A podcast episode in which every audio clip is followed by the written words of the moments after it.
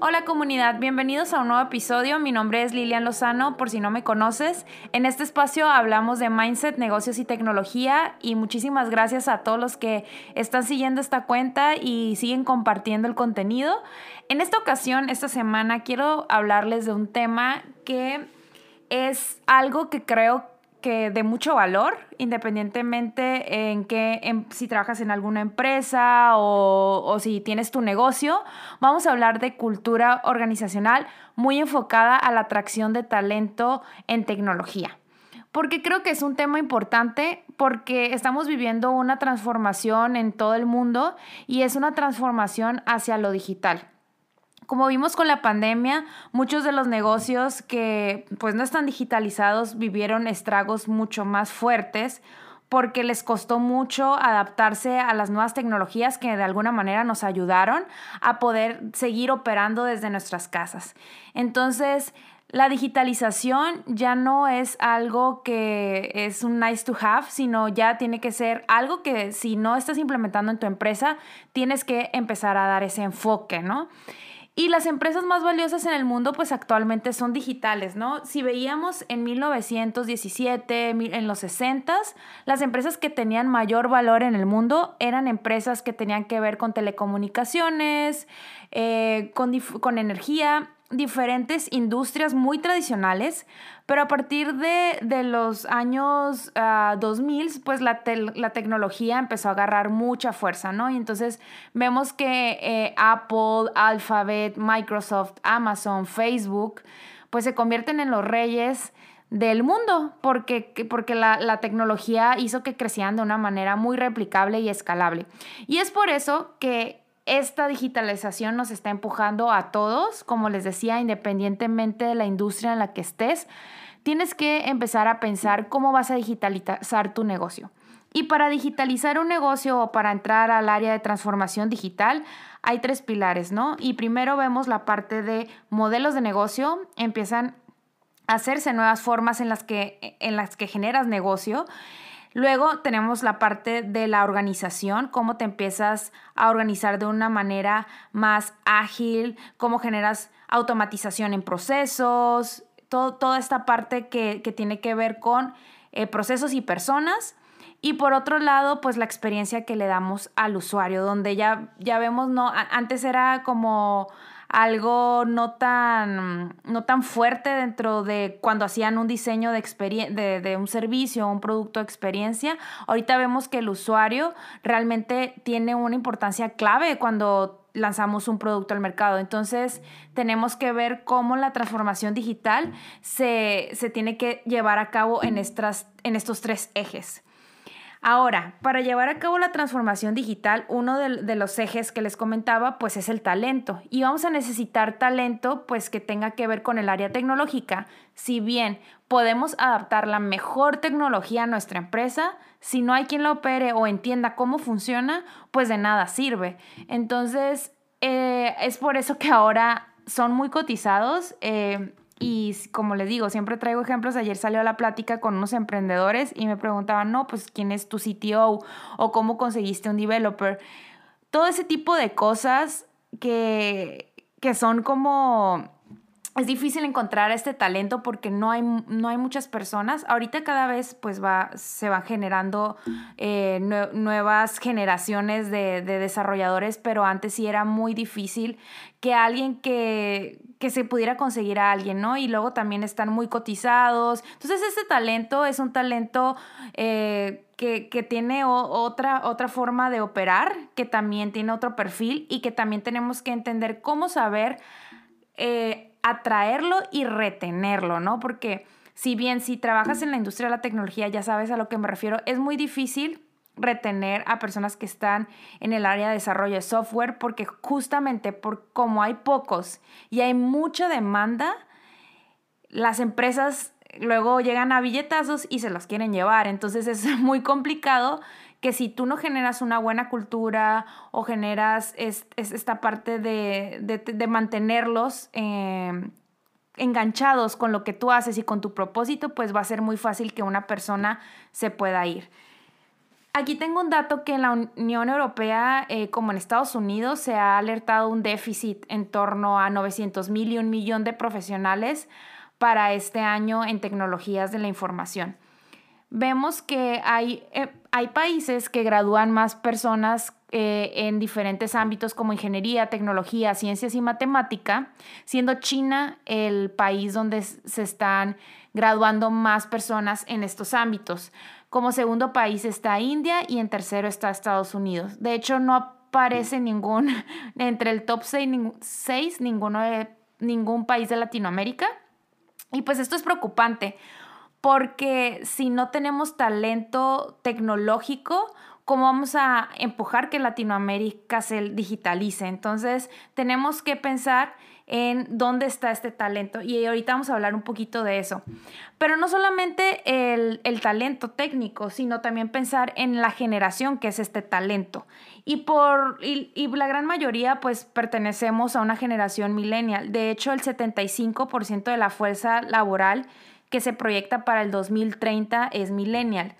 ¿Y por qué es tan importante esto? Porque también tenemos que entender como organización cómo es que opera las personas que son de esta generación, qué es lo que les interesa, qué, cuáles son las cosas por las cuales ellos quieren invertir, eh, su forma de vida, su estilo de vida, porque veíamos generaciones anteriores como las de nuestros padres, donde están en un trabajo por más de 30 años y buscaban cierta estabilidad, eh, tenían un, un, camino de vida muy establecido, ¿no? De bueno, creces universidad, estudios, te casas, tienes un hijo, la casa eh, y, demás, ¿no? Como que tenías un plan muy, muy estandarizado y hemos visto que las nuevas generaciones, pues la verdad es que ya no tenemos tan claro ese camino, o sea, no, no tan claro, más bien ya nos cuestionamos más cosas y tal vez ya no queremos vivir la misma vida que vivieron nuestros padres.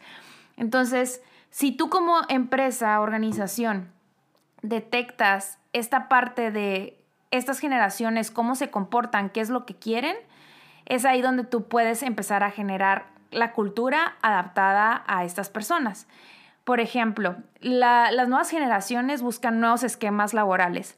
Ellos buscan, o buscamos, porque me incluyo, en aprender. Para nosotros es muy importante un lugar donde siempre haya retos, donde estemos aprendiendo, donde no nos quedemos estancados, porque también podemos tender a aburrirnos muy fácilmente. Y esto lo digo como de primera mano.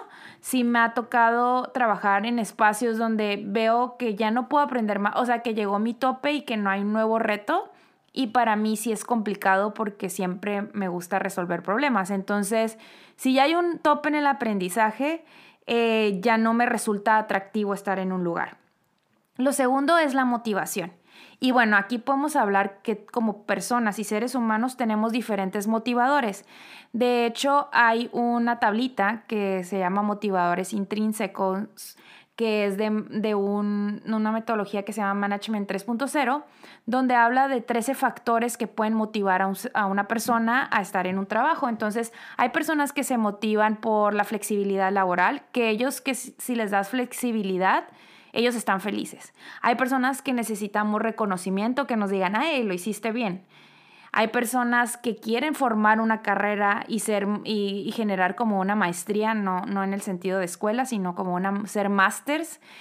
Eh, y así, entonces, tienes que detectar en tu organización qué tipo de motivadores tienen tus colaboradores, porque imagínate que tú puedas diseñar tus discursos o diseñar lo que estás haciendo muy enfocado en lo que le motiva a cada persona y poder de alguna manera llegarles eh, en ese propósito, no solamente que es una pieza más del rompecabezas. También somos más arriesgados, tendemos a tomar mayores riesgos que si, que si vemos que en un lugar no estamos creciendo y todavía no tenemos algo seguro en otro lugar, es muy fácil como decir, ok, lo voy a dejar, voy a renunciar y voy a buscar y me lanzo. Em, creo que e, esa parte también es muy fuerte, nos gusta aportar si bien entendemos que, nos pueden dar lineamientos, si tratamos de, aportar más de lo que, o sea, nos dan el, eh, hacia dónde tenemos que llegar y nosotros vamos construyendo el camino, somos muy adaptables.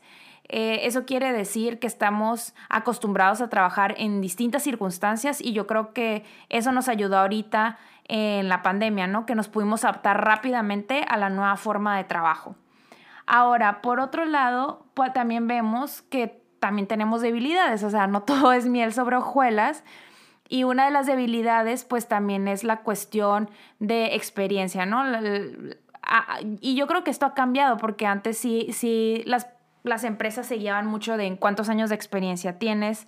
Y aunque también es importante, no lo es todo, es más bien los resultados que has logrado durante la experiencia que hayas tenido.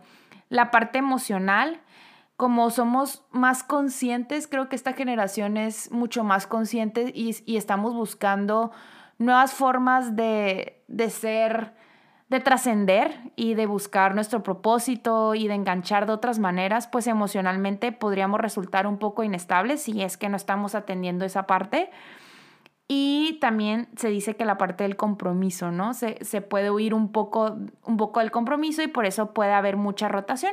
Pero aquí yo creo que la clave es la organización, el liderazgo, la cultura que se maneje y sobre todo que pues también haga fit lo que estás buscando como empresa como lo que está buscando la persona.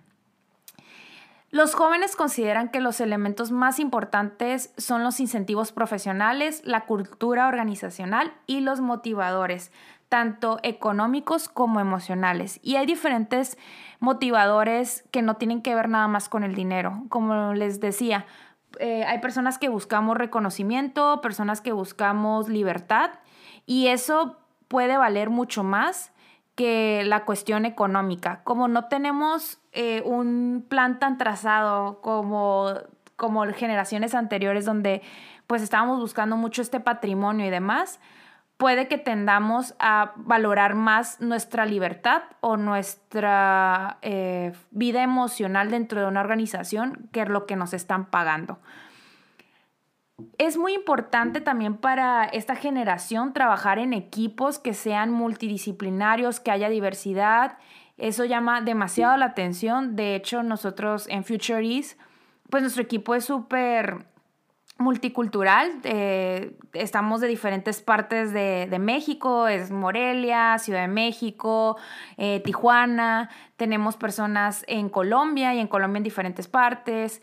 Y eso es lo que atrae a las personas que se van uniendo al equipo, porque pueden trabajar con personas de otra cultura, conocer y esta curiosidad, ¿no? De, de poder conectar con otras personas. También la parte de la colaboración es muy importante, ya no somos tan individualistas, sino que buscamos tratar, colaborar con más personas, con diferentes profesionales y aprender de ellos. Nos encantan los retos también. Los retos creo que es algo que, que llama mucho la atención y aquí en lo personal, creo que cuando ya un trabajo deja de convertirse en reto para mí o ya es demasiado monótono, ya es cuando empiezo a, perder el interés. Y por último, también es muy importante que, que trabajamos bajo metas más que por horas. Y aquí hay una frase en México que, la primera vez que la escuché, de hecho fue en Ciudad de México y me llamó mucho la atención, que me dijeron, no, prefieres trabajar, eh, dice, trabajas por objetivos o horas nalga. Y yo de qué, ¿qué es eso, no? Suena muy raro y burdo, pero básicamente son las personas que van y se sientan en un horario y nada más hacen lo que les pidan. Eh, a comparación de muchas generaciones, los millennials buscamos trabajar más por retos, por horas y por objetivos. De hecho, yo prefiero mucho esta forma de trabajo porque me permite más enfocada y también me permite distribuir mi tiempo. Recordemos que no todos somos iguales, no a todos nos motiva lo mismo y no todos trabajamos de la misma manera. Hay personas que pueden ser muy productivas en la mañana, otras personas en la noche o en la tarde. Hay personas que pueden sacarte una tarea en dos horas y a alguien le va a tomar cuatro horas. Entonces, va a depender muchísimo, pero qué mejor que podamos decir, queremos llegar a este punto, independiente de cómo lo, mente, cómo lo vas a hacer, tienes que llegar y creo que esa es una forma interesante de trabajar. También otro punto, ya que vimos em, la parte generacional y de, de cosas que nos llaman la atención, creo que al momento de contratar a una persona tienes que fijarte muy bien que haga fit con la cultura de tu empresa. con las personas que trabajan ahí, con los valores, que, de alguna manera le, apasione lo que hace. No necesariamente tiene que apasionarle la industria en la, en la que esté. Digo, si coincide, súper, y eso está mucho mejor. Aquí nosotros en Future Easy nos fijamos que la persona que sí tenga algo de experiencia en la industria de la educación, pero sobre todo que quiera buscar hacer un cambio en el mundo y, empujar el talento en Latinoamérica, ¿no? Por medio de la educación. Entonces, las personas que ah, colaboran con nosotros, tanto maestros como personas de operación, administración, diseño, todos nos mueve la educación y queremos contribuir a la vida de las personas para tener eh, mayores oportunidades de empleabilidad, para empujar a Latinoamérica en cuestiones de digitalización y eso es algo que pues nos fijamos mucho al momento de hacer una contratación. Entonces también es importante que cuando evalúes a tus candidatos, pues haya ese fit o ese match, ¿no? Entre lo que eres y lo que es la otra persona. Y ahora sí, pues entrando en materia, ya vimos que las empresas están digitalizando y que para esto vamos a necesitar talento y que este talento pertenece a cierta generación, que esa generación le interesa, tienen motivadores distintos a las de generaciones pasadas y que es muy importante hacer este fit, cultural con estas personas. Em, Ahora les voy a platicar de una encuesta que hice y de los resultados que tuve en esta encuesta para ver si ustedes se pueden llevar algunos tips, si es que estás buscando talento tecnológico o igual si tú eres el talento y, me dirás ya si, si, te identificas con esto. Pero esta encuesta la hice por mucho por curiosidad. Tengo muchos amigos que son desarrolladores, ya llevo más de cinco años cinco años, sí, trabajando en la industria tecnológica y de hecho muy enfocada en bootcamps de, eh, de personas que quieren hacer este cambio de carrera de desarrollo de software. Y pues eso me ha permitido conocer mucha gente dentro de la industria, me apasiona, me encantan las comunidades tecnológicas y pues gracias a esto y a la curiosidad y que también tengo muchos amigos que están en el área de negocio y me dicen, ¿dónde consigo desarrolladores?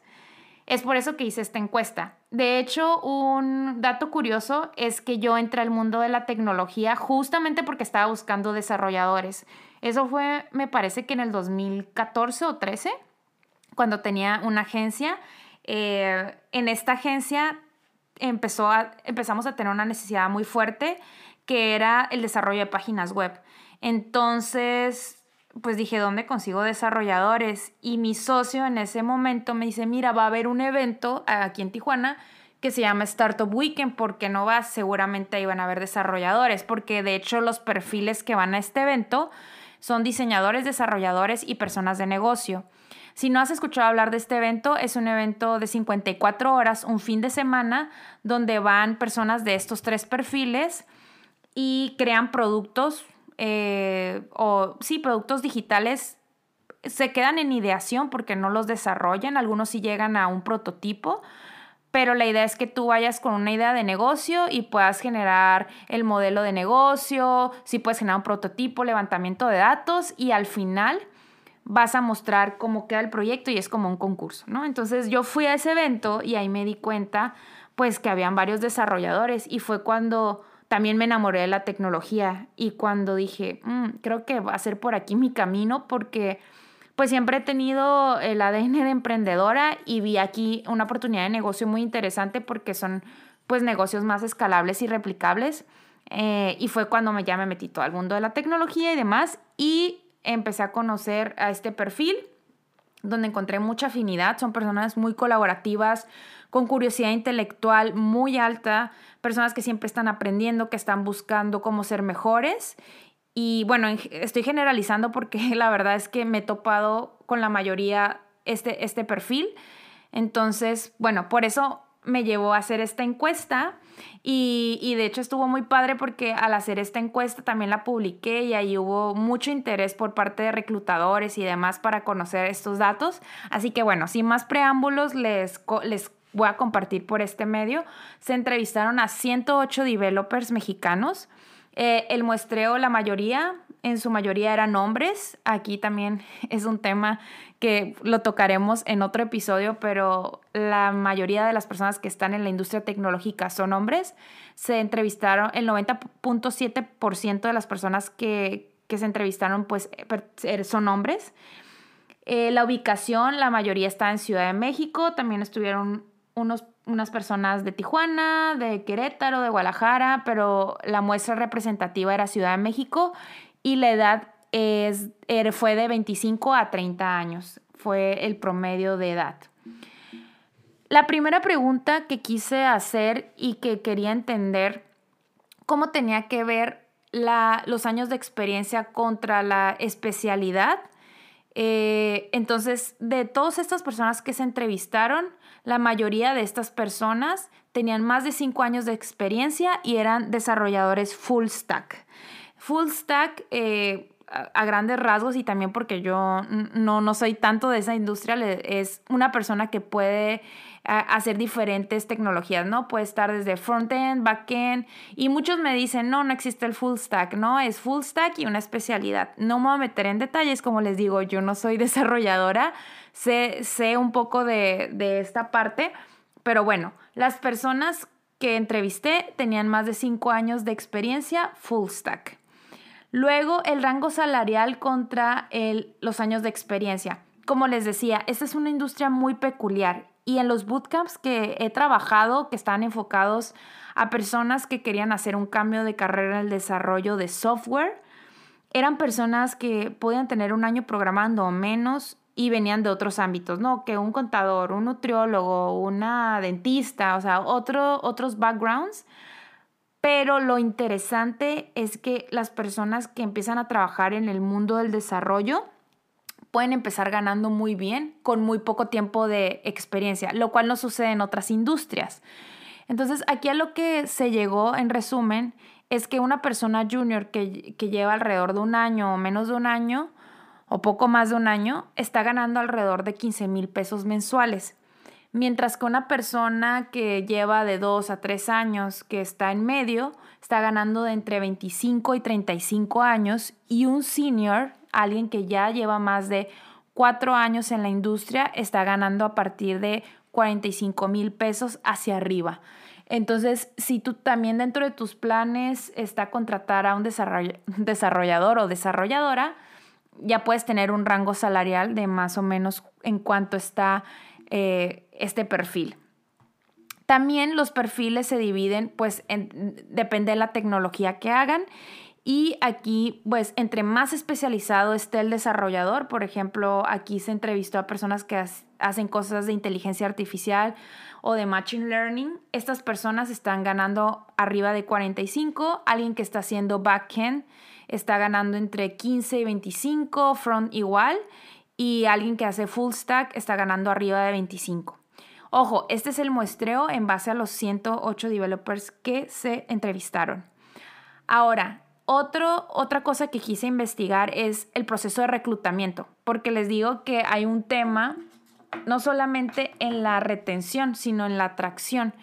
Y hay muchas quejas por parte de la comunidad a la hora que los reclutan, ¿no? El proceso de reclutamiento, las personas que reclutan.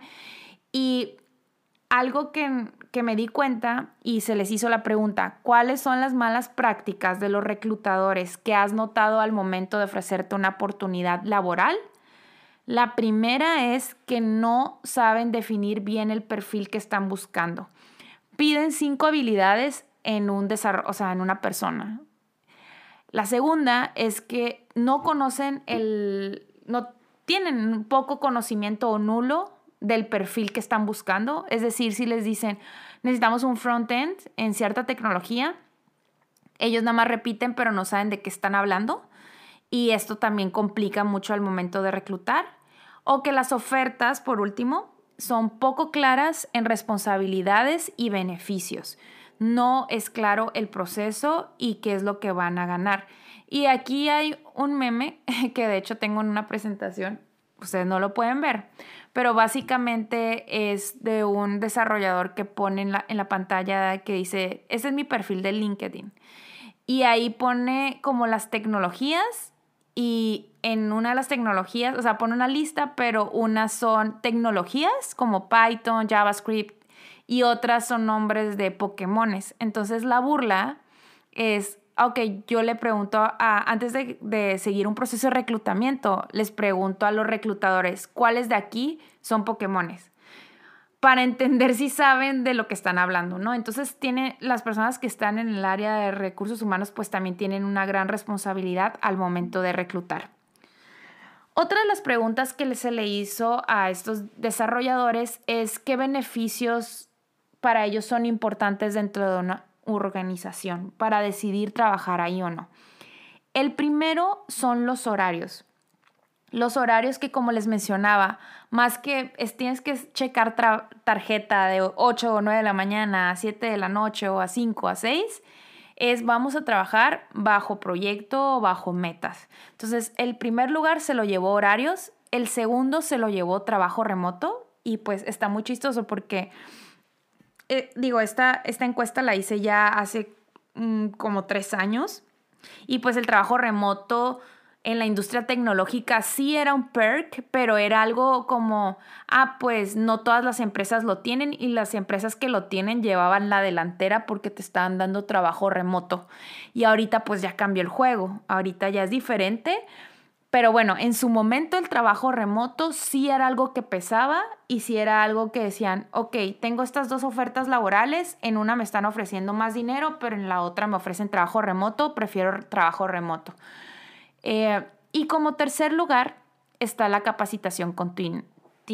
Como les digo, son personas que son muy curiosas intelectualmente y justamente porque la tecnología cambia tan rápido, tienen que estar capacitándose constantemente para no quedarse atrás. Entonces, para ellos la capacitación es muy importante. Otra pregunta fue, ¿qué quieren más allá del trabajo? Eh, se segmentaron bueno, esta fue abierta, pero los patrones que encontré fueron tres. Primero, motivaciones, estilo de vida y hobbies. Dentro de motivaciones, la respuesta que más se repitió fue familia. Y aunque es una generación que, como les comentaba, eh, tal vez no está tan apegada al camino de vida de formar una familia y de tener hijos, sí para ellos es importante la familia. Otra de las motivaciones, aprender cosas nuevas, ayudar a otros y crecimiento personal. En cuanto a estilo de vida, eh, buscan una vida relajada, saludable, libre y cómoda, viajando, haciendo lo que les gusta. Y por último, dentro de sus hobbies, el que más se repitió fue viajar, leer, jugar videojuegos y hiking. Y aquí traigo una historia de uno de mis mejores amigos que de hecho participa en uno de mis episodios. Él trabaja en PayPal en San Francisco y es de Tijuana. ¿Y por qué digo traigo esta historia? No, porque una de las motivaciones es la familia. Él tuvo a su hija, a Victoria, eh, y cuando nace Victoria le mandan un kit eh, de, de PayPal con un mameluco con el logo, ¿no? De PayPal. Y también les dan beneficios a los padres. Él como papá tiene una licencia, les dan beneficios para eh, este lugar donde los cuidan y demás. Entonces, estas empresas grandes también están buscando de qué manera pueden llegar por medio de estas motivaciones. Es lo que les digo. Como como empresa, igual no todo tiene que ser dinero, puedes buscar formas creativas, pero cómo logras llegar al corazón y a esos valores motivadores intrínsecos que tiene la persona para engancharla y que se quede a trabajar contigo. Y también ah, otro de los ejemplos que puse es, bueno, es los Instagrams de tres developers que conozco y todo su feed está lleno de viajes. Entonces, digo, ahorita por pandemia no se puede, pero son personas que les gusta mucho viajar, que les gustan las aventuras y que siempre están en movimiento. Entonces, esto como empresa también, ¿cómo lo puedes usar a tu favor? Ahora, ya para ir cerrando, les pregunté que aparte del salario, ¿en qué te fijas al momento de interesarte en trabajar en una empresa? El primero fue ambiente laboral, segundo, crecimiento profesional y tercero, cultura. El crecimiento profesional, como les digo, es algo muy básico, creo que es algo importante en todas las empresas, independientemente de qué industria estás, es entender cómo puedo hacer un camino de aprendizaje para las personas que están dentro de mi organización, para que ellos se puedan desarrollar, que puedan aprender, que puedan tener nuevos retos y que así sigan enganchándose y puedan estar no solamente aprendiendo ellos, sino que lo puedan aplicar a la organización. Como oh, ya de las últimas preguntas, ¿cómo defines un buen trabajo? Un ambiente de trabajo, perdón. Igual, eh, que haya buen talento, o sea, buscan trabajar con personas que también sean buenas, que haya compañerismo y que haya comunicación clara. Y por último, eh, les preguntaba sobre dos cosas que es importante al momento de que estás haciendo el reclutamiento de este perfil. Eh, el primero es cuáles son buenas prácticas de los reclutadores que has notado al momento de ofrecerte una oportunidad laboral. La primera es que la información sea clara. La segunda, que les hablen de la cultura de la empresa, o sea, qué valores tienen, eh, cómo trabajan, cuáles son las metodologías que utilizan, todo, todo lo que tenga que ver con cultura. Y el tercero es que tengan bien definido el perfil. Y lo otro es qué características tiene una empresa que tomarías en serio para hacer una entrevista de trabajo. Lo mismo, ambiente laboral, vacante clara y, un buen proceso de seguimiento. Porque, y aquí también me identifico, he hecho entrevistas de trabajo donde no se nos da un seguimiento de, ok, sí, es sí, pues sí te dan el seguimiento, pero si no es, es no, ya no se contactan contigo. Entonces, como una buena práctica, te recomiendo que si vas a hacer esto, puedas también dar el seguimiento a las personas que no siguen con el proceso.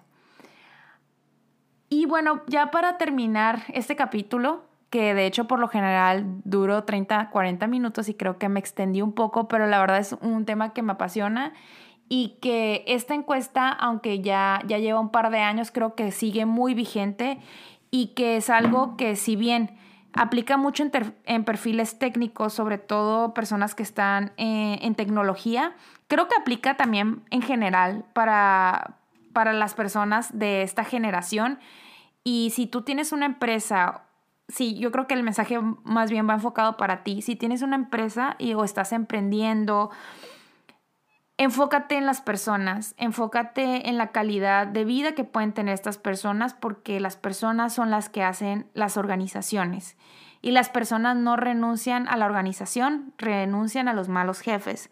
Entonces, como líderes tenemos una gran responsabilidad de formar espacios colaborativos, de espacios donde haya eh, diversidad, donde las personas puedan ser ellos, donde puedan conectar de manera personal y no solamente ser un número dentro de la empresa, que se sientan conectados con el propósito. Siempre que hables en tus estrategias, en tus planes, habla desde el propósito.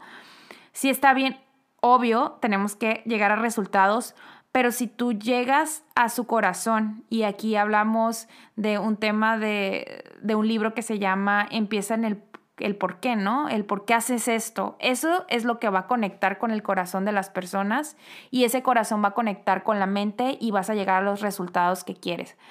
Yo me siento muy orgullosa y creo que ya lo he mencionado en diferentes episodios del equipo que se está formando, de la cultura que estoy formando dentro de mi empresa. Siempre que hablo de eso me emociono porque el que tú hayas pasado por distintos caminos, vas formando el camino que quieres. Y yo siempre dije, yo quiero hacer las cosas distintas y ahorita tengo la oportunidad de hacerlo.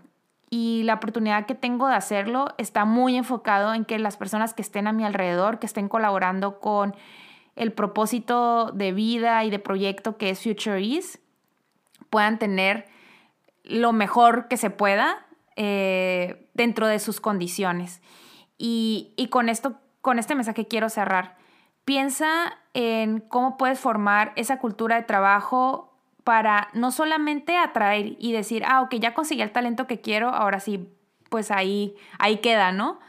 También el reto no solamente está en atraer, es retenerlos, es entender qué los motiva, qué forma de trabajo tienen, cómo puedo hacer yo para conectar con ellos de manera más allá que lo profesional, sino verlos como personas y empiezas a diseñar tu cultura.